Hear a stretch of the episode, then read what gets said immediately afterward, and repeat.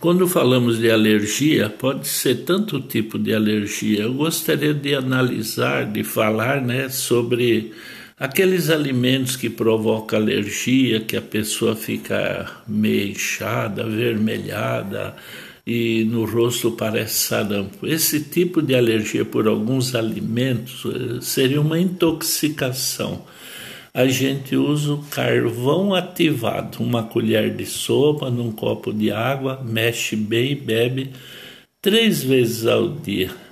Se é uma alergia respiratória, asma, bronquite alérgica, asmática, aí nós usamos o extrato de eucalipto. Extrato não é o óleo.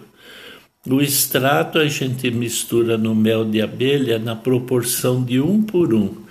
E aí bebe durante o dia três, quatro colheres desse preparado. É muito bom para tirar todo o processo alérgico. Quem tem alergia à lactose, alergia a pelo de gato, cachorro, tinta de parede, carpete, é um excelente tratamento para esse problema.